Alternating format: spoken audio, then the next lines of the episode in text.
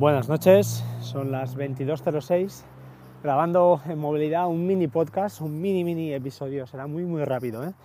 Es solo para contestar a IMAT, me, ha, me, ha, contactado con Twitter comentándome si el NAS estaba apagado, si había acceso a las notas.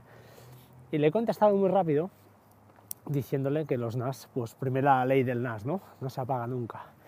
Pero luego he entendido el mensaje y discúlpame, IMAT, entiendo que lo que quieres decir es que uh, si el NAS no está accesible, si hay acceso a las notas. Y eso sí que es correcto porque, eh, ya te digo, he puesto el teléfono en modo offline, en modo avión, y, sigo teniendo uh, acceso a todas las notas, sigo pudiendo buscar, sigo pudiendo crear notas nuevas.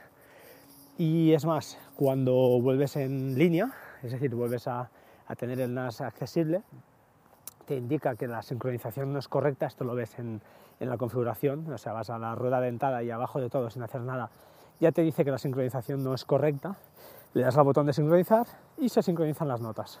O sea, magia pura. Claro, claro, tiene mucho sentido lo que ha preguntado porque imaginaos que, estoy, que estáis en una zona sin cobertura, eh, cualquier cosa, ¿no? Pues eh, te permite añadir, buscar en las notas, todo es perfecto. La verdad es que brutal no sé, eh, para mí una app casi, casi perfecta. ¿Vale? Espero haber contestado la pregunta. Si hay alguna cosa más, lo comentas y, os lo explico vía Twitter. Perdonad esto, este...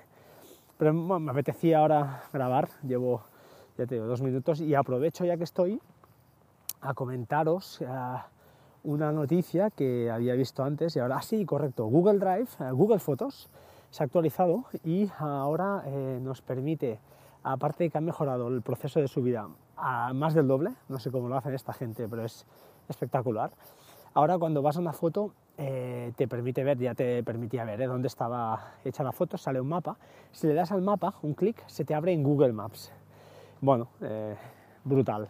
Eh, esta gente, para mí, como, como copia eh, añadida de seguridad de mis fotos y de mis vídeos, bueno, de mí y de mi mujer, es perfecto.